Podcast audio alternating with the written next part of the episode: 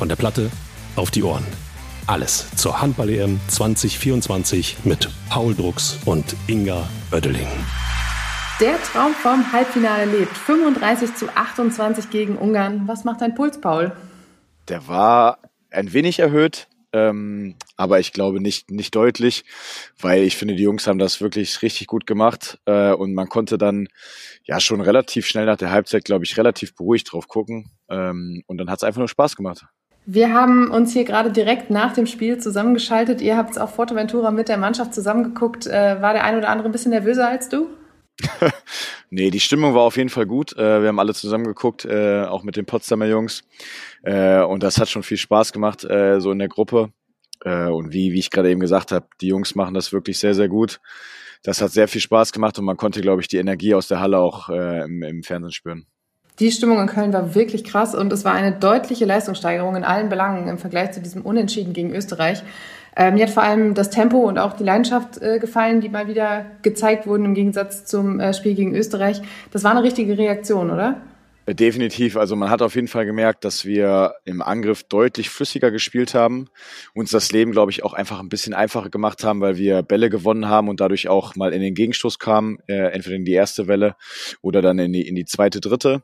Ähm, ich würde sagen, das Einzige, was heute vielleicht ein bisschen schwächer war als in den Spielen zuvor, war, war die Torhüterleistung von Anfang an. Ähm, hinten raus kam Andy und hat, hat dann noch, doch noch viele Bälle, äh, auch noch ein paar Freie gehalten. Äh, aber am Anfang, glaube ich, äh, wäre das Spiel gar nicht so eng gewesen, hätten wir da einfach noch zwei, drei mehr bekommen. Ich finde, die Bilder nach Abpfiff haben auch äh, gezeigt, was für ein, für, ein, für Druck auf der Mannschaft lag. Das war so pure Erleichterung. Das wurde wirklich äh, gefeiert wie ein K.O.-Spiel, was es ja irgendwie dann auch ein bisschen war. Ähm, wie, wie hast du es wahrgenommen? Ja, absolut. Also man muss ganz klar sagen, für uns war das äh, ein Achtelfinale äh, und so hat man es auch angegangen und so kam es, glaube ich, auch bei den Fans an und so kam die Stimmung, glaube ich, auch äh, dann wieder runter auf die Platte. Äh, das hat man definitiv ab der ersten Sekunde gesehen und äh, für mich exemplarisch Johannes Goller, mit welchem äh, mit welchen Augen der seine Gegenspieler angeguckt hat und wie der in die Aktion gegangen ist, vor allem in der Abwehr. Und da finde ich, äh, zusammen mit Julian einen Riesenjob gemacht hat äh, muss man sagen, Kompliment. Du hast in der Folge gestern schon angekündigt, dass es wehtun würde gegen Ungarn. Ähm, als Beobachter von außen, wie weh hat es wirklich getan? Ey, für die Ungarn hat's wehgetan, definitiv. Also ich finde, ähm, wir haben das wirklich sehr gut gemacht. Die Ungarn haben nicht so gespielt wie die Spiele davor, finde ich. Sie haben am Anfang noch ihren Stiefel runtergespielt, haben äh, mit ihren großen Rückraumspielern das ein oder andere Mal getroffen und wenn wir dann rausgegangen sind, haben sie auch den Kreisläufer gesucht. Ähm, das ist eigentlich ihr Spiel und das haben sie ab der ja, spätestens ab der 20. Minute äh, nicht mehr so hinbekommen, weil wir einfach sehr agil waren, äh, früh auf der Hand waren ähm, und, und da einfache Bälle auch gewinnen konnten. Äh, und gerade muss ich sagen, also Julian vorne auch äh, sehr, sehr stark gewesen. Auch Heimann, als er reinkam, äh, hat sehr, sehr viele wichtige Akzente gesetzt und äh, für mich auch ganz, ganz wichtig war, dass, dass Kai auf der halbrechten Position, finde ich, auch ein Riesenspiel gemacht hat.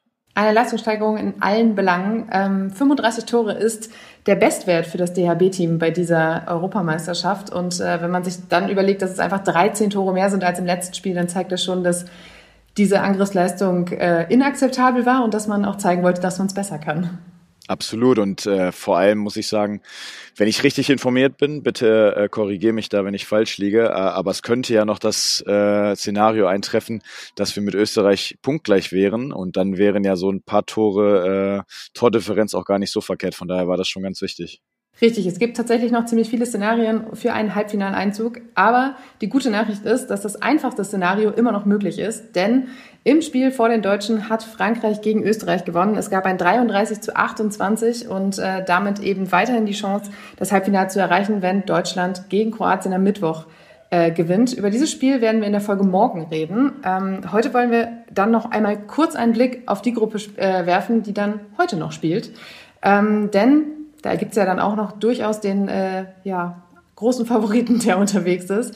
Ähm, so allzu viel wird in Hauptrundengruppe 2 nicht mehr passieren, denn Dänemark und Schweden sind fürs Halbfinale qualifiziert. Ähm, die Niederlande spielt noch gegen Portugal, Slowenien gegen Dänemark und Norwegen gegen Schweden. Aber für die Portugiesen, da geht es zumindest noch darum, einen ganz persönlichen Abschluss äh, hinzubekommen, denn sie können mit Platz 3 noch dieses Platzierungsspiel um Platz 5 oder 6 erreichen. Ist das so ein bisschen so ein Trostpreis für eine Mannschaft oder für die Portugiesen gerade auch noch eine Abrundung dieses grandiosen Turniers?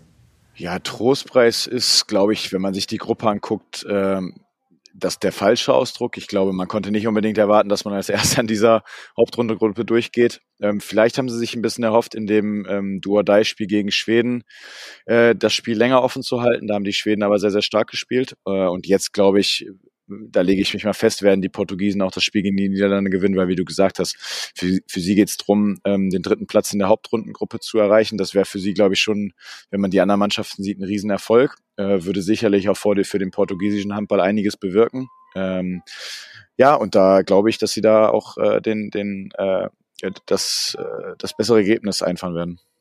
Die große Überraschung ist ausgeblieben. Ähm, mit Dänemark hat sich natürlich der große Favorit qualifiziert und mit Schweden die Mannschaft, äh, die dann eben dahinter kam, und zwar der amtierende Europameister.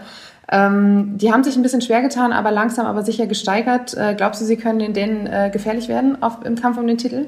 Ja, definitiv, weil das hat man ja auch gesehen in dem Spiel gegen Dänemark. Haben sie wirklich äh, die ganze Zeit dagegen gehalten, selbst als sie, glaube ich, mal mit drei oder vier Toren zurück waren und eigentlich mal gedacht hat, okay, jetzt ist das Spiel vorbei, jetzt sind die Dänen wirklich, äh, wirklich besser, äh, haben sie sich komplett dagegen gestemmt und hatten ja sogar zum Schluss eigentlich sogar noch die Chance, ähm, zumindest einen Punkt zu holen. Äh, nichtsdestotrotz glaube ich, sind die Dänen, so wie sie aktuell auftreten, äh, zumindest von den beiden Mannschaften, die, die äh, vielleicht einen Tick weit äh, noch besser ist. Dann machen wir noch einen Schwung zurück zu den Deutschen. Äh, dieses Spiel, das hat äh, enorm viel äh, Kraft gekostet. Du hast es vorhin, glaube ich, auch schon angesprochen. Ähm, das hat aber auch ganz viel Adrenalin freigesetzt. Äh, wie lange dauert es jetzt, bis es äh, ins Bett gehen kann, bis da mal jemand müde wird? Ja, ich glaube lange. Die Jungs äh, werden sicherlich jetzt noch einige Kameras ähm, vor den Augen haben, noch etliche Mikros, in die sie reinsprechen dürfen. Ähm, dann heißt es, glaube ich, erstmal runterkommen. Das macht jeder für sich äh, selbst. Äh, es gibt Spieler, die haben fast gar nicht gespielt, manche haben gar nicht gespielt. Äh, die, die äh, gespielt haben, haben in der Regel wirklich sehr, sehr viel gespielt. Vor allem äh, Johannes, Kai, äh, Julian auch. Ähm, die hatten nicht, nicht so viele Möglichkeiten zu wechseln. Äh, da werden sicherlich jetzt heute Abend nochmal die Physios die Hand anlegen und versuchen da die Muskeln zu lockern. Ähm, aber ich glaube, vor zwei, drei Uhr in der Nacht wird da keiner schlafen. Oh je, ähm, ich glaube, wir werden definitiv früher schlafen gehen hier. Während du, Paul, ich habe es äh, gesehen, du musst äh, wahrscheinlich morgen früh schon wieder im Schwimmbecken sein, während unsere Hörer die erste Folge hören, oder? Glücklicherweise nicht. Das hatte ich heute Morgen schon um kurz nach sieben. Ähm, morgen haben wir normales Frühstück und Spieltraining, aber am äh, Mittwoch äh, habe ich gesehen, dass es, glaube ich, wieder auf dem Plan steht. Schwimmen, ähm, vielleicht noch so eine Zweitkarriere für dich? Auf gar keinen Fall. Also das ist okay für ein, zwei Mal im Jahr, aber dann reicht das auch. Dann bleiben wir lieber beim Handball ähm, und damit werden wir natürlich auch morgen weitermachen. Wir werden morgen einen ganz, ganz äh, intensiven Blick auf dieses Spiel gegen Kroatien werfen und auf dieses ganz große Hauptrundenfinale im Kampf ums Halbfinale, das ähm, deutlich näher ist wieder, als noch vor zwei Tagen war. Die Stimmung ums Team deutlich positiver, das nehmen wir auf jeden Fall mit. Ähm, Paul, dir vielen Dank für diesen späten Einsatz. Sehr, sehr gerne. Wir hören uns morgen wieder, euch da draußen. Dankeschön fürs Zuhören und bis morgen. Von der Platte auf die Ohren. Alles zur Handball-EM 2024 mit Paul Drucks und Inga Oeddeling.